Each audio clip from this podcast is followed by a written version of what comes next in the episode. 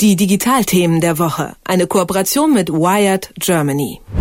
Ja, was bewegt uns denn digital? Das besprechen wir hier jeden Dienstagmorgen mit den Kollegen von der Wired. Heute mit der stellvertretenden Chefredakteurin Dominika Alrichs. Guten Morgen. Guten Morgen.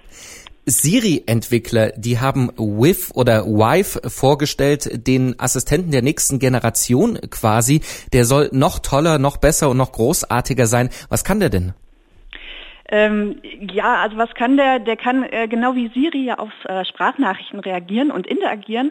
Und man kann sich fragen, äh, müssen wir mit Computern reden oder müssen wir überhaupt mit, mit einer künstlichen Intelligenz reden in unserem Leben? Äh, ist das nicht was, was irgendwie Menschen vorbehalten sein sollte? Aber natürlich, man hat es ja an Siri schon gesehen und man äh, sieht es jetzt an, an Viv auch, die gestern vorgestellt wurde auf der Disrupt-Konferenz in New York, äh, dass das ist im Grunde so, als ob man eine Suchanfrage eingibt und äh, eine Antwort bekommt. Also äh, letztlich, Viv kann äh, all das, was Siri auch kann, kann also Antworten geben. Entschuldigung, ich habe gerade echt einen Frosch im Hals hier. Kein Problem, also trink nur mal einen Schluck Wasser. Äh, äh, genau, ich trinke mal einen Schluck Wasser und äh, frage Wief, Wief, was mache ich, wenn ich, wenn ich einen Hustenanfall habe? Und dann sagt Wief natürlich, äh, trink ein Glas Wasser. Also jetzt haben wir ja als Menschen interagiert und genauso läuft es im Grunde aber mit der künstlichen Intelligenz. Ähm, da ist jemand, jemand, also eine, eine Intelligenz, die hat Antworten auf all das, was wir suchen. Und äh, wenn man sagt jetzt all das, was wir suchen, dann kann ich mal ein Beispiel von der Präsentation gestern Abend nehmen. Da fragte dann der ähm, der CEO Kitlaus, wird es übermorgen nach 17 Uhr an der Golden Gate Bridge wärmer sein als 70 Grad Fahrenheit?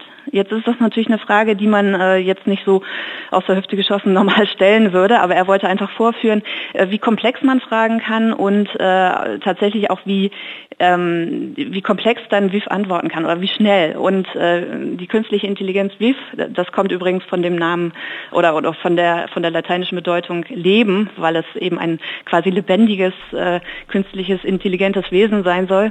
Die Antwort kam äh, sofort und äh, ich kann sie jetzt gar nicht wiederholen, weil es äh, tatsächlich dann auch komplex war. Also es wurde, wurde ihm äh, angezeigt, eben was ist rund um die Golden Gate, Gate Bridge äh, dann los, nämlich äh, übermorgen nach 17 Uhr und äh, welche Temperaturen werden wir da haben. Also antwortete, wie man vielleicht auch als Mensch antworten würde, aber man würde als Mensch natürlich äh, diverse Websuchen laufen lassen müssen, um zu antworten und das ging wirklich blitzschnell, das ging innerhalb von Sekunden. Äh, braucht man das? Äh, ja, die Frage stellt sich vielleicht gar nicht mehr, weil wir es alle ohnehin im Leben schon, schon nutzen. Also gehen wir nochmal zurück zu Siri. Ich habe äh, eine Freundin, die ist 75 und die benutzt äh, Siri einfach jeden Tag, um Kreuzworträtsel auszufüllen. Also man könnte sagen, das ist ein, ein bisschen Schummeln, weil sie natürlich äh, eigentlich Kreuzworträtsel aus dem eigenen Gehirn heraus mit Gehirntraining irgendwie bewältigen sollte. Aber natürlich kommt man auch da manchmal an Grenzen und dann, dann spricht sie eben mit ihrem kleinen Smartphone. So, das ist ein, ein Beispiel aus dem, aus dem Alltag. Ähm, nun ist es natürlich, ist WIF natürlich so gedacht, dass man letztlich nicht nur auf sein Smartphone oder mit seinem Smartphone redet, sondern soll in Fernseher, in äh, andere Haushaltsgeräte irgendwie eingefügt werden. Und das ist vielleicht die, die große Weiterentwicklung. Es ist plattformunabhängig, also es ist nicht nur ein Smartphone-Assistent, sondern tatsächlich ein, Assist, ein künstlicher Assistent, der uns in allen Bereichen, die wir im Alltag so haben, begegnet. Und äh, ja, wenn ich sage, irgendwie brauchen wir das oder frage, brauchen wir das oder ähm, ist das was, was uns irgendwie schadet, äh, wir geben ja jeden Tag Suchbegriffe ein. Also ob jetzt in unser Smartphone oder andere, andere technische Devices, da, da ist dann äh, die Weiterentwicklung einfach eine total logische. Und vielleicht kann Weave uns ja auch helfen, um die Datenmengen zu beherrschen, die bei den Panama Papers rausgekommen sind. Denn das internationale Konsortium investigativer Journalisten, das hat die ja jetzt online gestellt. Millionen von Daten stehen da. Die sind zwar durch eine Suchmaske aufbereitet, aber bringt das dem, ich sage jetzt mal, stinknormalen User eigentlich was, die online zu haben? Auch da ist die Frage, äh, was, was heißt, bringt es was? Ne? Ähm, man, man kann sagen, natürlich, äh, also wenn man auf diese Suchmaske geht, wie ich es heute Morgen getan habe, man wird überwältigt von, von Firmennamen, die da einfach äh, reinströmen. Wenn man zum Beispiel einen Suchbegriff wie ganz banal Deutschland eingibt, dann äh, habe ich hier eine Liste von, von Firmen, die irgendwie in den Panama Papers auftauchen. Äh, was mache ich jetzt damit? Bin ich jetzt mein, mein, mein eigener, also ich, ich bin zwar Journalistin, aber was würde ich machen, wenn ich keine Journalistin wäre? Wäre, würde ich dann anfangen zu recherchieren, würde ich darin, darin rumsuchen äh, und irgendwelche Schlüsse ziehen. Und das wäre, glaube ich, der, der, der falsche Ansatz. Es, es geht vielmehr darum, grundsätzlich zu fragen, äh, ist es ist es nötig, dass wir eine Transparenz an Daten haben, an bestimmten Punkten. Und da, sagt, da sagen eben die äh, Journalisten oder das, das investigative Konsortium, ähm, genau wie, wie Politiker eigentlich in, äh, auf allen Ebenen, dass es wichtig ist, dass äh, Firmen ihre äh, Anteilseigner, ihre Eigentümer wie auch immer offenlegen. Und das ist eben bei Briefkastenfirmen äh, sehr oft verschleiert oder das ist, das ist der Sinn von, von Briefkastenfirmen. Und ähm, hier haben wir eine Liste von, von äh, Firmennamen, von Zugehörigkeiten, die einfach diesen Transparenz Bedarf äh, befriedigen. Ja? Also es ist eine, eher grundsätzliche Frage, wie wollen wir in, in unserer Welt äh, mit, mit Daten umgehen? Ermöglichen wir Verschleierung an Stellen, wo es dann tatsächlich schaden kann, weil Leute äh, zu Steuerflüchtlingen werden? Oder ähm, ist es einfach grundsätzlich wichtig, dass wir da eine, eine, Liste von Firmennamen haben und reingucken können? Also natürlich ist es, äh, wenn wir jetzt den viel zitierten Mann auf der Straße fragen, etwas, was ihn oder sie, auch die Frau auf der Straße natürlich, ähm, jetzt nicht im, im Alltag unmittelbar, unmittelbar tangieren wird, aber es ist doch auch so eine Art Kontrollmöglichkeit dessen, was Journalisten so tun. Denn äh, es gibt ja dieses quasi Nadelöhr, also Nadelöhr ist natürlich bei 400 beteiligten Journalisten an diesem ganzen Panama Papers Projekt äh, eine, ja, fast schon ein komisches Bild, aber auch trotzdem immer noch eine, eine Nadelöhr. Es gab einen Datenleck, eine anonyme Quelle, die Daten weitergegeben hat. Und die, die müssen ja irgendwie aufbereitet und irgendwie eingeordnet werden. Und natürlich müssen das Fachleute machen, die haben das getan.